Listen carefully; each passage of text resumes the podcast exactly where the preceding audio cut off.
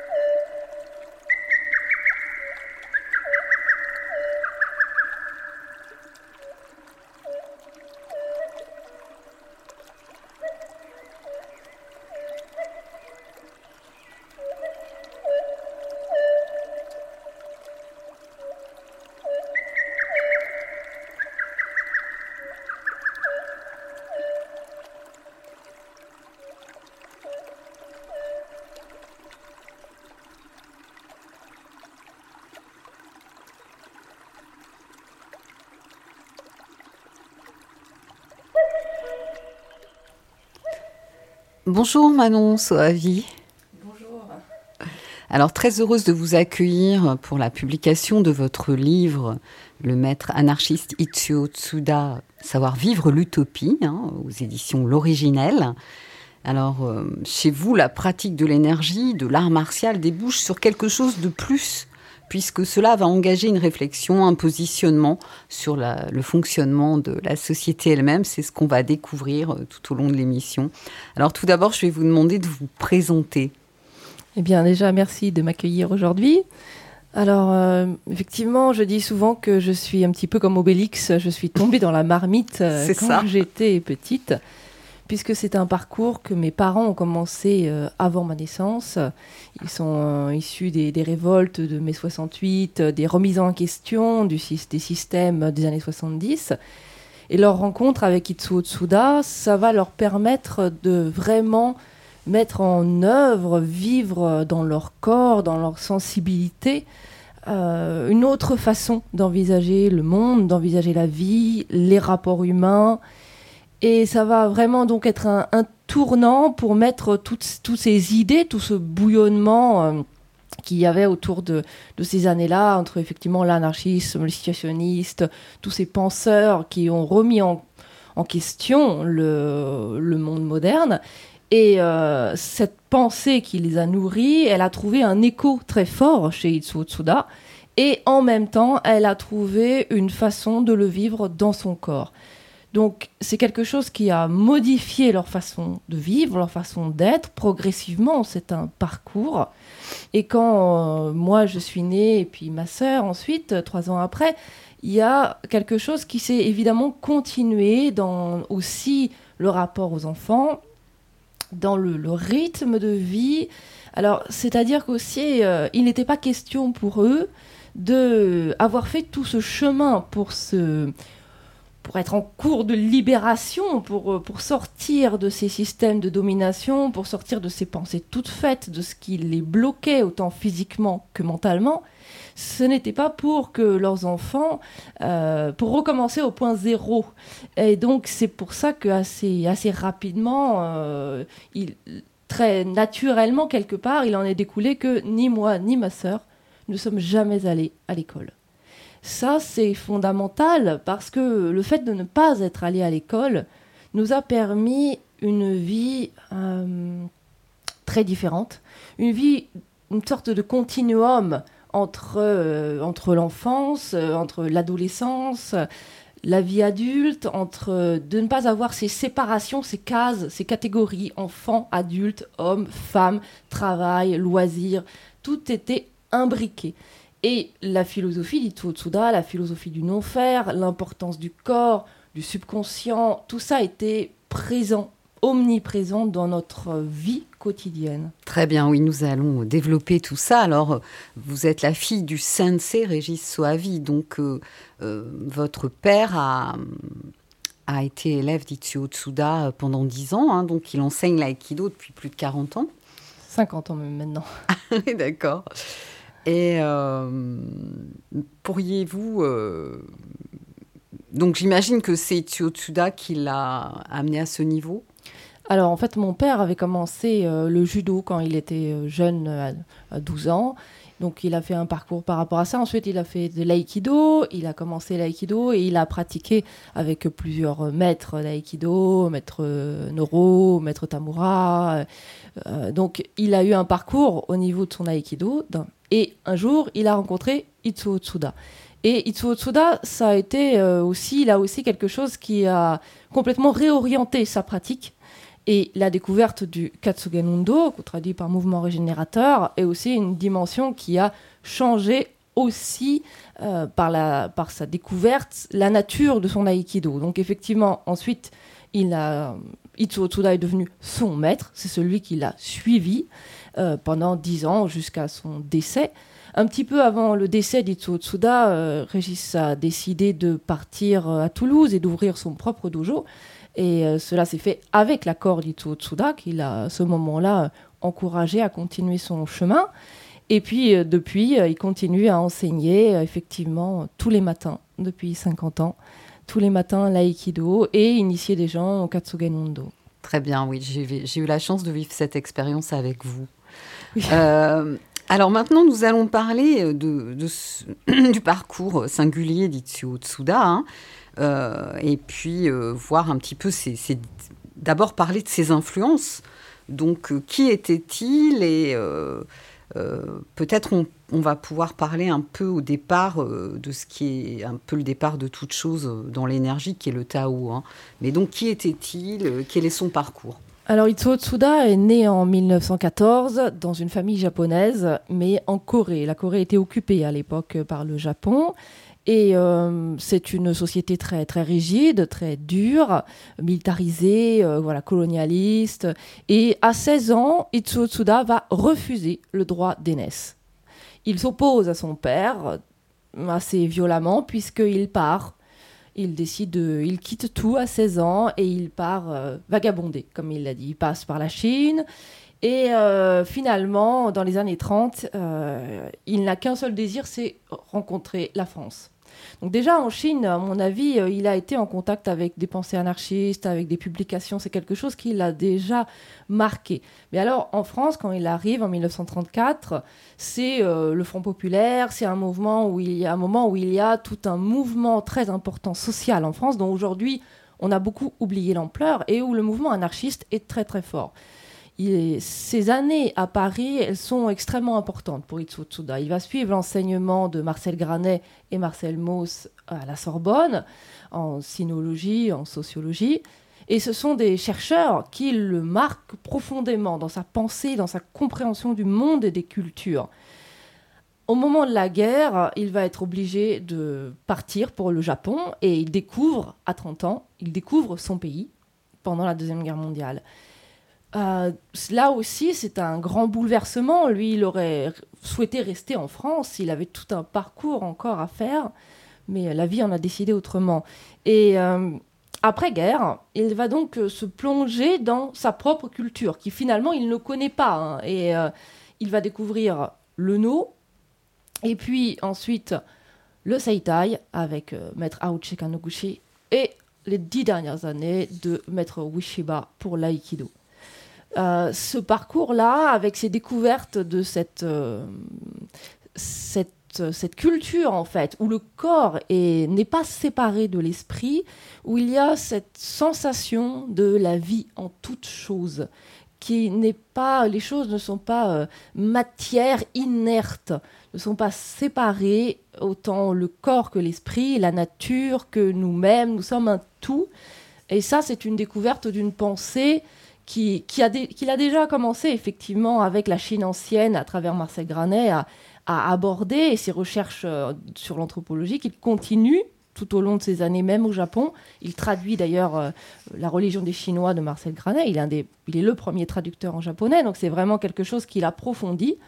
Et euh, cette découverte, effectivement, du taoïsme, il est un grand connaisseur de Tzu, mais le Japon aussi a été fermé pendant 200 ans. Et donc, ils ont gardé euh, des traces d'une culture beaucoup plus ancienne, beaucoup plus fondamentale, qui continue à s'exprimer dans les arts traditionnels. Euh, oui. Très intéressant. Alors, euh, je vais vous lire un, passage de, je vais lire un passage de votre livre, et puis on fera une pause musicale. Ça vous donnera le temps de réfléchir à la question. Donc à propos euh, du Tao, hein, auquel il s'intéresse. Alors, dans cette géographie initiatique du Tao, il est un seuil obscur que l'on représente par le fond d'une vallée mystérieuse. Le Dao des Jing s'exprime de façon vague et poétique pour parler de cela. L'esprit de la vallée ne meurt pas. C'est la femelle obscure. Voilà l'origine du ciel et de la terre indiscernable, elle semble toujours présente et en nous jamais ne s'épuise. Gu Meisheng explique qu'il s'agit d'une façon imagée de parler du sens actif du vide. Il l'explicite par ces mots. La vallée est à la fois un lieu vide et sensible qui répercute les sons. La vallée est vide, mais lorsqu'on crie, l'écho nous répond. Telle est la nature du Dao.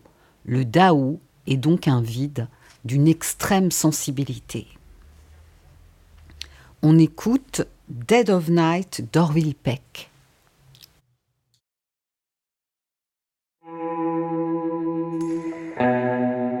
Vous écoutez à FM 93.1. The sun goes down another dreamless night. You're right by my side. You wake me up. You say it's time to ride.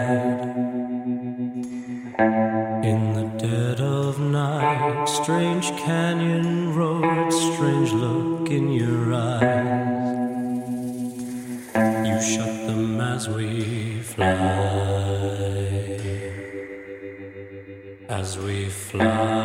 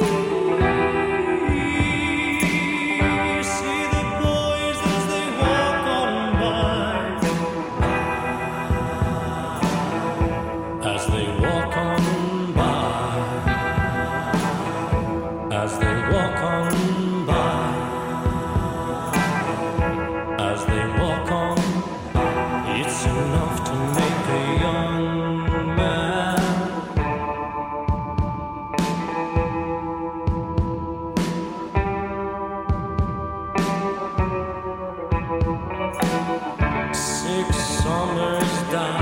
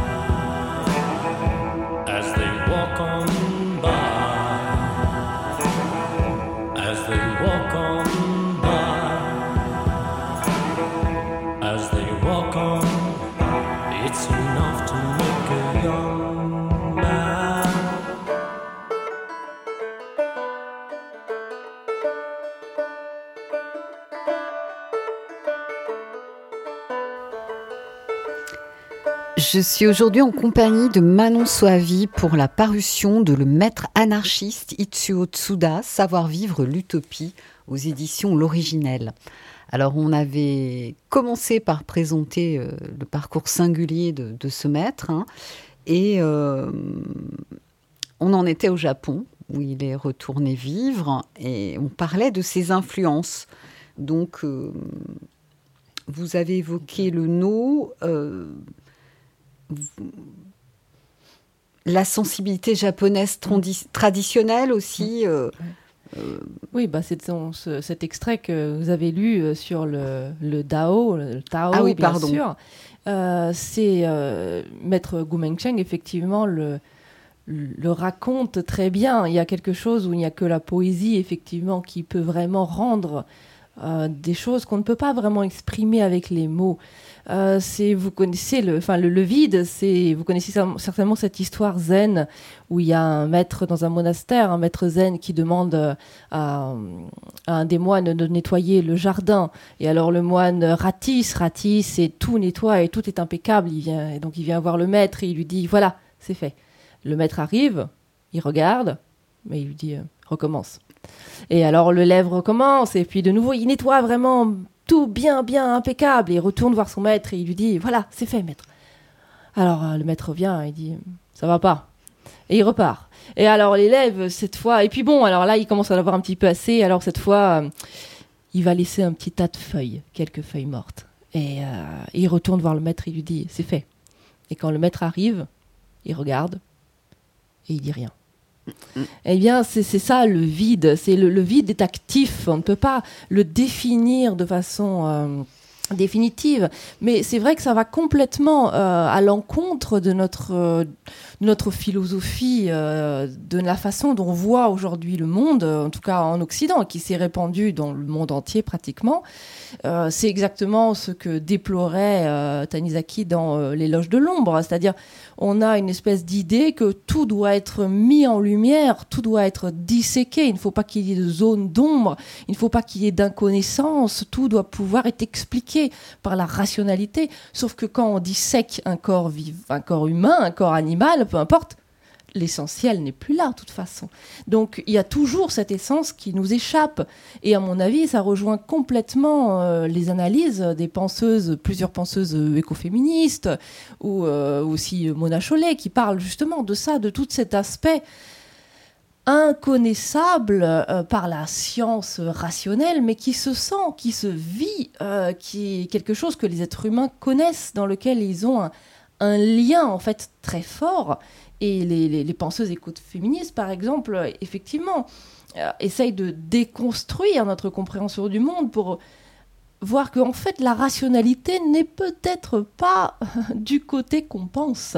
Ce n'est peut-être pas de tout disséquer, de tout euh, de tout aborder sous cette façon qui est le plus rationnel. Peut-être qu'il y a un ensemble qui nous échappe complètement, un rapport à la terre, un rapport au vivant, un rapport effectivement à l'obscur, au corps, à toutes ces choses qu'on a dénigrées, reléguées, écrasées et qu'il faut revaloriser ou redécouvrir. Oui, c'est très important le mystère, c'est très précieux. Alors là, on, arrive sur le principe des, les principes des arts martiaux, hein, cultiver sa sensibilité et son attention. Donc, euh, rester attentif à la vitesse biologique, ce qui demande une intensité d'attention. Donc ça, j'ai pris ça dans mm. votre ouvrage. Euh, donc on parlait du guillot euh, dans les influences de, de ce maître. Oui, alors Itsuo Tsuda, effectivement, va trouver dans les pratiques du corps, que sont le Seitai et l'Aikido, il va trouver cette, incarnation, cette possibilité de sentir. Il va trouver, évidemment, dont on parlera, je crois, un petit peu plus tard, la dimension du ki et de la respiration. Et alors, euh, le gyo, on va dire, c'est un terme euh, qu'on peut qu'on traduit souvent par ascèse. Sauf que la différence entre l'ascèse euh, version euh, occidentale, c'est que l'ascèse, on va chercher à sortir de son corps à travers des pratiques, à ne plus sentir, à, voilà, s'extraire du corps. Et alors que dans le gyo, dans les pratiques ascétiques d'Asie ou même aussi en Inde, enfin certaines, en tout cas certaines branches, au contraire, on cherche l'unité, la réunification entre l'esprit et le corps à travers des pratiques ascétiques. Donc, euh, ce sont des influences, le gyo, ce sont effectivement des pratiques ascétiques qui ont influencé notamment, notamment Maître Wishiba, qui en a transmis une partie à travers l'aïkido. Et donc, on peut voir effectivement à travers l'aïkido une possibilité de retrouver ce lien, cette totalité de l'être à travers les, des pratiques qu'il a transmises, effectivement. Alors, vous avez parlé à nouveau du Seitai, hein, donc du Seitai, oui. Seitai, pardon, le mouvement générateur. Peut-être pourriez-vous nous éclairer un peu là-dessus? Oui, alors le Seitai euh, a été mis en place par Maître Haruchi Kanoguchi à partir des années 50. Et il s'intéresse, on va dire, à, ce qui fait que chaque individu est unique et indivisible. Et à sa capacité innée d'équilibration pour maintenir euh, sa santé. Et c'est le mouvement inconscient du corps. Donc, parmi le Seitai, qui est une, on pourrait dire une philosophie, c'est une compréhension de l'humain, il y a plusieurs euh, techniques, plusieurs pratiques, et il y a notamment le Katsugen Undo, que Itsuo Tsuda va traduire par mouvement régénérateur. Et c'est cet aspect-là précisément qui va intéresser Itsuo Tsuda, le mouvement régénérateur. C'est cet aspect du Seitai qu'il va choisir de retransmettre dans les années 70 en France. Ça l'intéresse parce que justement, son orientation personnelle, sa philosophie, sa recherche de liberté, autant pour lui que pour les autres, cette recherche de liberté, d'autonomie, eh bien, il en trouve, à travers le Katsugen une possibilité de réactiver par soi-même les moyens de notre propre corps pour retrouver son équilibre, de ne plus dépendre d'un expert, d'une pratique extérieure, d'un avis d'un maître ou autre.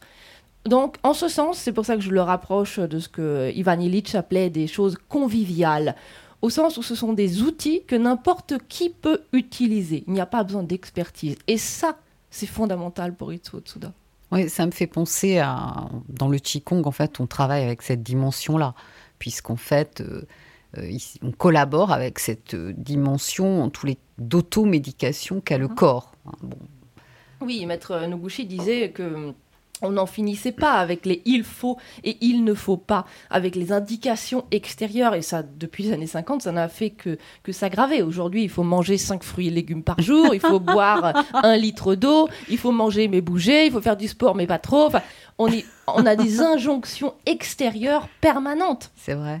Euh, et en fait, on oublie notre propre besoin biologique à nous qui dépend du jour, du moment, de plein de choses et qui n'est pas le même pour mon voisin, pour mon enfant. Chacun a un besoin différent et en fait, la seule boussole, c'est nous-mêmes. Et retrouver la capacité de sentir si on a envie de carottes ou de chocolat, si on a assez mangé ou pas, c'est le début de l'autonomie, tout simplement. Tout à fait. Alors maintenant, parlons un peu du ki, euh, qu'on appelle chi euh, dans d'autres en Chine par exemple. Vous écrivez Le qui échappe à toute tentative de catégorisation, disait Ichio Tsuda, qui expliqua ceci de multiples fois. Ici en Occident, le qui est très difficile à expliquer car il n'entre pas dans le système des catégories.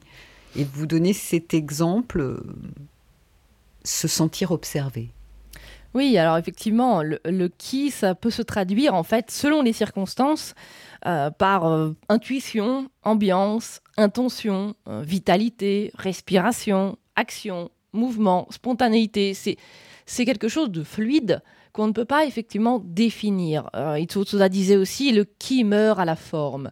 Donc c'est, mais c'est vrai que c'est quelque chose qu'on peut sentir. C'est de l'expérience concrète. Et par exemple, il donnait effectivement cet exemple de on marche dans la rue et tout d'un coup on sent on sent qu'on est observé, on se retourne. Peut-être qu'on trouve qui nous observe derrière un rideau, peut-être que c'est un chat simplement, mais de toute façon, on l'a senti. On sent l'intention. Évidemment que dans les arts martiaux, on va mais dans les arts martiaux, on va l'utiliser pour sentir plutôt le qui d'agression, le danger. C'est une des formes, effectivement. Euh, mais on peut très bien sentir le qui de danger pour d'autres raisons. On peut sentir au contraire un qui accueillant. On peut sentir une ambiance. On se sent bien dans certains lieux. Et dans certains lieux, on se sent extrêmement mal à l'aise. Et même avec des personnes. Pour moi, il y a des amitiés, des amours de qui? Tout à fait. Il y a des, effectivement des gens qui dégagent quelque chose. On se sent tout de suite en confiance, tout de suite bien, eh parce que ce chi, moi je dirais plutôt chi, euh, ou qui, bon peu importe, parle tout à fait. au mien. Bien sûr, tout à fait. Le, tout à fait. Le problème, c'est le fait qu'on apprend dès l'enfance, dès la toute petite enfance, à ne pas s'écouter soi-même, à ne pas écouter cette intuition, cette, cette chose qui nous parle.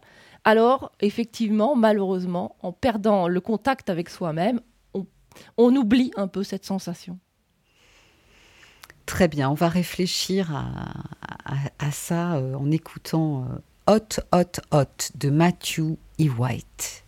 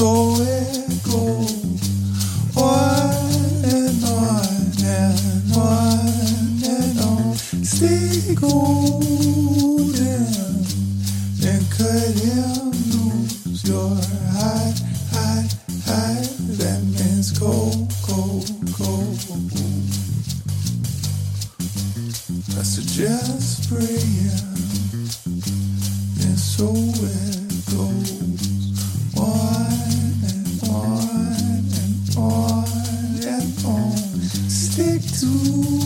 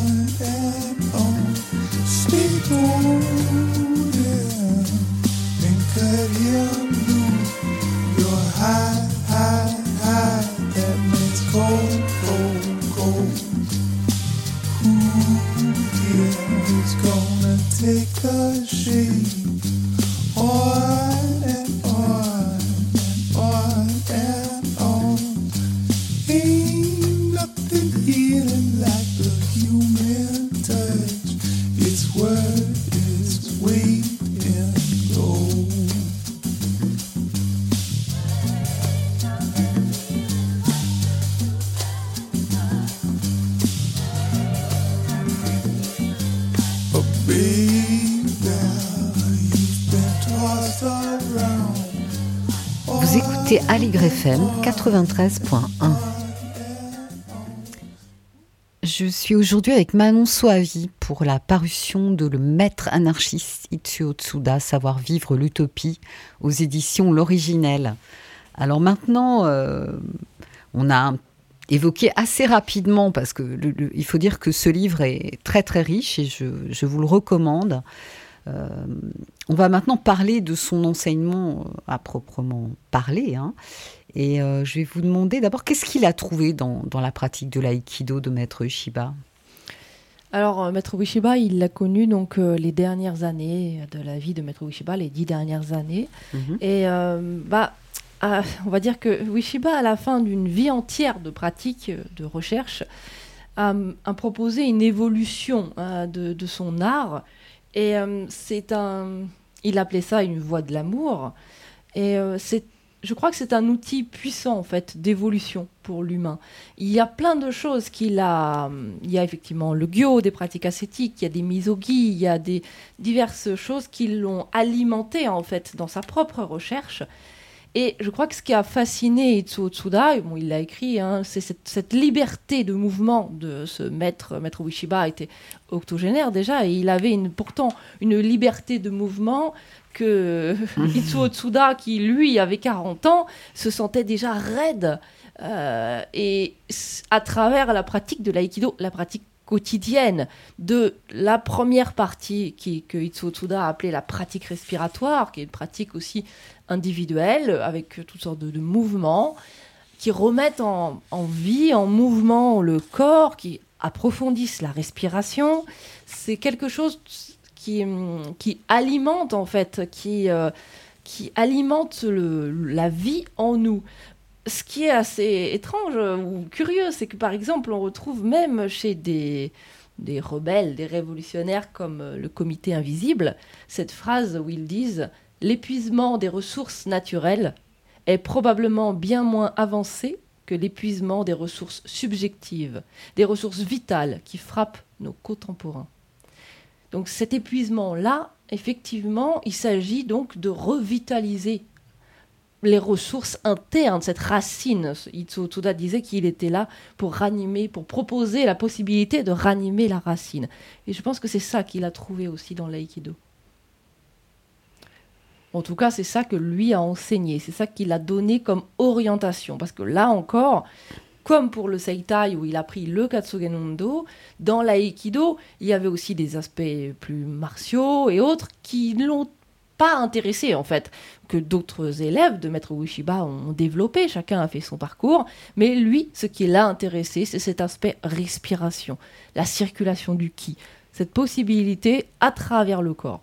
C'est ça qui l'a marqué et c'est ça qu'il a transmis dans son école. C'est vrai que c'est une grande richesse, euh, l'aïkido de Maître Ueshiba, et que certains ont développé leur propre voie. Et euh, il y a aussi Maître Noro qui a créé, lui, un, un mouvement, un, art du mouvement. Tout à fait, ce oui. n'est plus un art euh, martial, mais c'est un art du mouvement. D'ailleurs, ils étaient amis. Oui, tout à fait. Il connaissait effectivement assez bien Maître Noro, euh, qui a effectivement créé le Kinomichi. Il y avait une grande différence d'âge, puisque Maître Noro a été effectivement élève de Maître Wishiba très jeune. Il a été un élève interne. Il avait dans 17 ans, 18 ans. Alors qu'effectivement, Itsuo Tsuda, lui, a commencé l'aïkido à 45 ans. Et malgré cette grande différence d'âge, ils avaient de grands points communs, une, affinité, effectivement, euh, qui était assez marquée. C'est vrai que le fait d'avoir commencé aussi quelque part, euh, une discipline. Pour Itsuo Tsuda, ça a été euh, aussi la possibilité d'avoir le bagage intellectuel, puisqu'il avait aussi le bagage en sinologie, de d'avoir ses références, parce que Maître Ueshiba parlait beaucoup, parlait aussi de façon poétique, littéraire, avec des références à la mythologie, des références à la culture chinoise. Et Utsuo Tsuda avait un bagage, c'était vraiment un intellectuel, et il avait ce bagage qui lui a permis de rentrer dedans. Aussi, il était le traducteur, l'interprète en fait au départ, et il a continué à l'être, l'interprète des Occidentaux qui venaient voir Maître Ueshiba, Maître Noké, d'autres personnes. Il a, donc c'était aussi une façon pour lui d'être très en contact avec le discours de Maître Ueshiba qu'il devait traduire pour le rendre compréhensible pour ces Occidentaux. Très bien.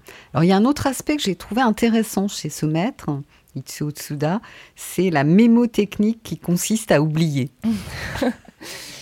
Oui, alors c'est quelque part, euh, c'est là encore retrouver ce, branchement avec soi-même, comme elle disait, cette capacité, c'est faire hum, confiance à notre capacité interne, à, notre, à nos propres ressources et aussi à notre inconscient, à notre subconscient. On a l'impression que c'est nous qui décidons de faire ceci ou de faire cela. Mais en fait, 90% de notre, de notre activité vitale, voire 100%, est totalement inconsciente. On ne peut pas accélérer nos battements de cœur ou les ralentir, bah, à part peut-être quelques yogis. Hmm. Mais la plupart du temps, on arrive, on n'a aucune, aucun impact sur nos fonctions vitales. Et on a une illusion de contrôle, euh, d'ailleurs sur soi-même, sur la nature, sur les autres. On est complètement dans une illusion de contrôle. Donc, retrouver effectivement, au lieu de se crisper sur il faut absolument que je n'oublie pas d'acheter euh, le lait en rentrant à la maison, ça c'est une crispation, c'est le mental qui va essayer de s'en rappeler. Et on sait tous très bien que la plupart du temps, on rentre à la maison, on pose les clés, et là on se dit Ah, le lait, j'ai oublié. Alors que, au contraire, Itsuo Tsuda dit bon, visualisez-vous en train de sortir du métro et faire le détour par le, le petit supermarché à côté. Et vous prenez le lait. Visualisez cette action. Vous la voyez. Ça, intéressant. Vous vous voyez en train de le faire. Ok, et maintenant, oubliez. N'y pensez plus. Merci pour ce conseil que je vais appliquer de ce pas. Alors, qu'est-ce qui se passe dans le dojo? Le dojo permet de reprendre le pouvoir sur son corps et que cela s'étende à la vie quotidienne. Je, vous cite. Hein. Mm. le dojo fait partie de ces lieux uniques où le temps s'écoule différemment, où le monde s'arrête quelques instants. Oui, alors euh, dans notre école, effectivement, nous avons plusieurs dojos. Euh, ce sont des lieux entièrement consacrés à l'aïkido katsugondo. Ce ne sont pas des gymnases, ce ne sont pas des salles de sport, il n'y a aucune autre activité. Ce sont des lieux qui sont gérés par des associations. Donc les personnes s'auto-gèrent, s'auto-organisent tous les membres sont responsables de leur dojo. Il n'y a pas d'un côté euh, le dojo et de l'autre côté des clients. Chacun est, quelque part chez lui et chez les autres à la fois. Euh, donc c'est un espace effectivement un petit peu, un petit peu hors du temps, hors du monde, de par là aussi l'orientation que Itsuo Tsuda a donnée et l'orientation que Régis Soavi, mon père aussi, a continué à travailler depuis 50 ans et qu'aujourd'hui, moi-même, j'essaye de, de, continuer à donner cette impulsion, de faire comprendre que on peut vivre différemment. Oui, alors le, dojo, hein, c'est l'endroit où on vient euh, euh, travailler la voix, hein, mhm. la voix E. Donc euh, c'est je reviens un peu sur cette notion d'art martial. Hein. Ça peut pas être quelque chose de mécanique où le corps c'est un objet. Donc c'est beaucoup plus relié effectivement avec cette dimension du souffle, donc avec la spiritualité. Donc votre père euh, récite euh, le, un norito, donc le matin. Euh. Oui, alors pas seulement mon père, en fait, c'est nous commençons tous la séance par ce norito, qui est une récitation. C'est, on ne sait même pas ce que ça veut dire, à vrai dire. C'est un, c'est un moment, c'est une façon de se mettre dans un autre, quelque part, un autre état, une autre disponibilité. on peut le, parfois mon père fait ce, cet exemple de parler par exemple d'un leader de Schubert qui est en allemand et où peut-être on ne comprend pas l'allemand. Pourtant, quand on l'écoute, il y a quelque chose en nous qui résonne. On, le sent, on l'entend. C'est inexplicable. Ouais, mais il y a des voyelles qui sont sacrées, euh, notamment dans le sanskrit, et vraiment euh, le son, la vibration a une action. Donc ça vient du shintoïsme, hein, c'est une invocation au dieu d'origine. Je vais lire un, extrait euh, justement où, votre père en parle. Donc Régis Soavi dit Le Norito n'appartient pas au monde de la religion, mais certainement au monde du sacré au sens animiste. Les vibrations et la résonance conduites par la prononciation de ce texte nous apportent à chaque séance une sensation de calme, de plénitude et parfois quelque chose qui va au-delà et reste inexprimable. Le Norito est un misogi Misogi. Par essence, il n'est jamais parfait. Il change et évolue. Il est le reflet d'un moment de notre être. Alors on va y réfléchir durant l'écoute du morceau Shure de Shannon Lay.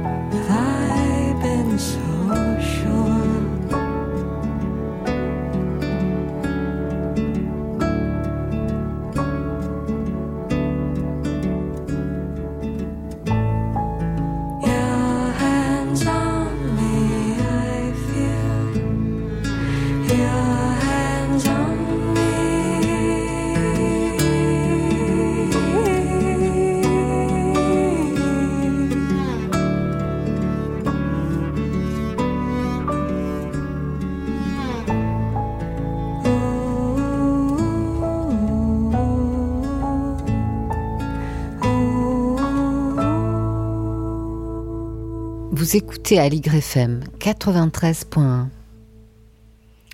Je suis aujourd'hui avec Manon Soavi.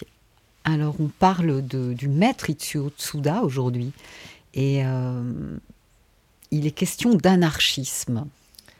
Oui, euh, alors l'anarchisme, c'est un, un mot qui est devenu un mot tabou, un mot qui est empreint de, de violence et de chaos. Et en fait, on oublie complètement, on oublie, et même, je dirais même que c'est fait sûrement exprès, de détacher ça de ce qu'était la philosophie, de ce qu'est toujours la philosophie anarchiste au départ. La philosophie anarchiste, c'est l'organisation par soi-même, l'autogestion, c'est l'ordre sans le pouvoir. C'est simplement un refus de la domination des uns sur les autres. C'est finalement quelque chose qui n'est pas si, euh, si inconnu, puisqu'effectivement, avant la création des États, euh, qui sont apparus, on va dire peut-être à, peu près à moins 3000, moins 4000, euh, il existait, et il a existé pendant de très très nombreux milliers d'années, des sociétés qui s'auto-géraient. Et même, même après la création des États, il y a beaucoup d'endroits sur Terre qui ont continué à s'auto-gérer, à avoir des fonctionnements divers. On en a un certain nombre d'historiens, de, chercheurs, euh, Pierre Clastre et autres, ou euh, David Graber, qui ont fait des recherches et montré que toutes sortes d'organisations sociales existent et que ce qui est sûr, c'est que même s'il y a un chef, le rôle du chef n'est pas de la coercition, ce n'est pas de diriger les autres, c'est bien souvent un rôle de médiateur, un rôle de quelqu'un qui doit trouver euh, la façon d'organiser euh, les choses, mais qui, euh, mais qui ne décide de rien. On ne peut pas lui donner d'ordre, en fait. on peut pas donner le chef ne peut pas donner des ordres aux autres. Et donc l'anarchisme s'est retrouvé effectivement cette, cette puissance individuelle et cette quelque chose qui s'organise avec les autres. les anarchistes ont été des mouvements euh, très puissants. Il y a eu effectivement quelques faits de violence qui ont été totalement montés en épingle pour discréditer le mouvement, discréditer euh, toute une pensée riche et complexe. Il n'y a pas un anarchisme, il y en a plusieurs. Et c'est quelque chose qui a beaucoup effectivement marqué la pensée d'Itsuda, y compris la pensée de mon père Régis Soavi. Cette recherche de liberté, non seulement la liberté intérieure, bien sûr, mais aussi la liberté avec les autres dans le dojo, il est effectivement question de prendre en charge tous les aspects de notre existence. Donc, il faut bien comprendre qu'il ne s'agit pas d'une liberté hors sol. Euh, Aurélien Berland parle du. Il oppose le fantasme de délivrance, où on serait libéré de toutes les contingences matérielles, mais évidemment libéré avec euh, d'autres personnes qui sont nos esclaves, que ce soit des esclaves énergétiques, technologiques ou d'autres personnes dominées. Et mhm. donc, contre le fantasme de délivrance, il parle de la quête d'autonomie. Reprendre en, main sa propre capacité dans tous les aspects de sa vie, ça rejoint évidemment aussi les féministes de la subsistance qui parlent aussi de cet aspect très important de se réapproprier tous les aspects de notre vie et c'est ça qu'on cherche dans un dojo. En tout cas dans les nôtres, il y a évidemment l'aspect pratique du corps, mais il y a aussi l'aspect fondamental de ces de cette organisation, de sortir d'un rapport où on arrive, on est client, on paye et on veut avoir quelque chose en retour. On est tous concernés, on est tous à, à faire vivre ce dojo pour que le lieu existe pour nous-mêmes. Ce n'est pas non plus de se dire il faut le faire pour les autres, je me sacrifie, etc. Pas du tout. Chacun de nous le fait pour soi-même, mais en collaboration avec les autres. Oui, alors ce que je trouve vraiment très intéressant euh, dans, ce chemin, euh, et là on retrouve, et vous en parlez dans votre livre, euh, des choses communes avec notamment les kogis, hein, c'est-à-dire que la vraie morale surgit de l'intérieur. C'est que ce travail, ce changement intérieur va rejaillir vers un changement extérieur. Et vous disiez, vous, pardon, vous dites aussi que la création d'un État euh, a entraîné une dépossession des valeurs créatives de l'individu. Oui, bah, la morale surgit de l'intérieur. Euh, Kropotkin, euh, donc l'anarchiste, en parle, autant que Itsuo Tsuda, autant qu'effectivement Kogi. C'est qu'il ne s'agit pas d'avoir des règles extérieures, des interdits, encore une fois, des injonctions, mais de retrouver cette, cette morale qui fait que on va, on va collaborer les uns avec les autres. On retrouve aussi la notion d'attention, se passer de chef, surtout. Alors les coquilles, ils, sont, ils, vivent comme ça. Mais nous, nous vivons avec la domination. Nous sommes à la fois dominés et dominants, toujours de quelqu'un, et donc, cette domination, on ne peut pas juste dire Ah oui, c'est la liberté, on va se passer de chef et tout est facile. Ce n'est pas la réalité. La réalité, c'est que c'est une auto-éducation qu'il faut refaire pour comprendre l'attention, l'autodiscipline que ça demande, redécouvrir à la fois sa puissance et sa capacité d'organisation. Au final, il y a une prise de conscience qui rejoint un petit peu, euh, il y a euh, Wiwona Laduc qui dit à propos des Amérindiens que les Amérindiens savent qu'ils sont opprimés, mais ils ne se sentent pas impuissants. Par contre, les Blancs ne se savent pas opprimés, mais ils se sentent impuissants. Eh bien, c'est exactement ça. On redécouvre qu'effectivement, nous sommes dominés, nous sommes dominants, mais que nous ne sommes pas impuissants. Je pense que c'était aussi le sens de la phrase quand Itsuo Tsuda disait L'utopie n'existe nulle part sauf là où l'on est. C'est retrouver cette puissance aujourd'hui et maintenant. Et moi, je suis là pour dire que c'est possible. C'est sûr. Même si ça demande un chemin, ce n'est pas une baguette magique c'est quelque chose qui doit se, travailler, se découvrir. Ça demande un chemin dans son corps, comme effectivement dans son esprit. Il y a des outils philosophiques, des outils de compréhension intellectuelle et des outils pour sortir de ce que nous avons totalement intégré depuis la toute petite enfance. C'est pour ça qu'effectivement, si dès la toute petite enfance, on apprend aux enfants à ne pas s'écouter, à ne pas pouvoir dire non, à ne pas être eux-mêmes, eh bien effectivement, on arrive à des gens qui intègrent la domination. Et il faut faire un travail pour en sortir. Et c'est possible. C'est possible de faire ce chemin et de cheminer au moins un peu plus libre. Oui, nous sommes en chemin, de toute façon. Hein, Alors, cette culture de la séparation, vous en parlez notamment en évoquant les pleurs des bébés, en disant bah c'est pas euh, spécialement normal euh, que les bébés pleurent. Dans d'autres cultures, mhm. euh, au Kenya, c'est plutôt une culture de proximité et d'attachement. Oui, alors c'est effectivement la culture de la séparation. C'est aussi effectivement une façon de nous séparer de nous-mêmes, de notre corps, de nos sensations, des uns et des autres, évidemment. Et c'est penser qu'il est normal de laisser pleurer un bébé, de tirer un enfant dans la rue qui hurle parce qu'il ne veut pas aller à l'école, que c'est normal, que la vie est comme ça, que de toute façon il faut perdre sa vie à la gagner, comme disaient euh, les 68 arts. Euh, et pourtant, est-ce que c'est ça la vie? Est-ce que c'est pas possible de complètement refuser de jouer à ce jeu Est-ce qu'on ne peut pas redécouvrir que nous sommes à l'intérieur de nous libres? Alors bien sûr, on va me dire oui, mais l'argent, oui, mais il y a des dettes, oui, mais ceci, il faut payer ceci. C'est comme ça dans la vie, il faut souffrir. Ben en fait, qui a dit ça? Ah bon? Hmm. Pourquoi? Ben en fait, euh, peut-être que juste non. Peut-être qu'on on, on, a l'impression d'avoir toutes ces chaînes et quelque part on les a réellement, bien sûr. Elles ne tombent pas encore une fois d'un coup de baguette magique, mais on peut faire un chemin qui nous réunit et où effectivement on s'apercevra que les pleurs des enfants expriment peut-être euh, la chose fondamentale, c'est que ça ne va pas du tout. Je trouve que c'est une très belle conclusion. Alors Manon Soavi, je recommande vraiment euh, ce livre, Le maître anarchiste Itsuo Tsuda, Savoir vivre l'utopie. Euh, on mettra sur le podcast euh, un lien vers le site de votre dojo. Oui, bien sûr. Merci. Très bien. Ben, un grand merci pour votre venue. Merci à vous de m'avoir invité. Alors, euh, exceptionnellement, notre prochain rendez-vous sera le, 10 mars et pas le 3 mars. Euh, ce sera une rencontre euh, avec Maître Noro, pas Maître Noro, le fils de Maître Noro, le, créateur du Kinomichi, qui nous a quittés il y a 10 ans. Donc l'attention à l'énergie qui est en nous nous fait sentir des liens avec le vivant. C'est pourquoi cette émission se veut continuellement en lien avec les autres émissions et invités.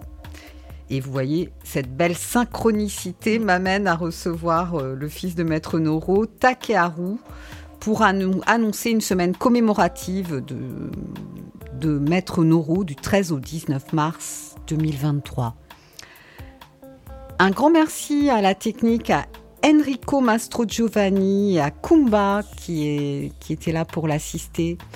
Belle journée à tous, à toutes.